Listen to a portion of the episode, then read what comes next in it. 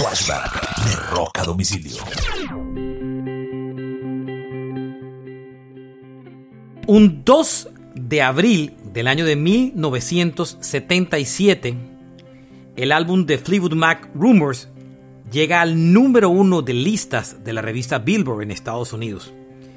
Ahí se mantiene por 31 semanas, no necesariamente consecutivas, y se convierte en uno de los discos más importantes dentro de la historia del rock, que el año anterior fue uno de los 10 discos en vinilo más vendidos del año.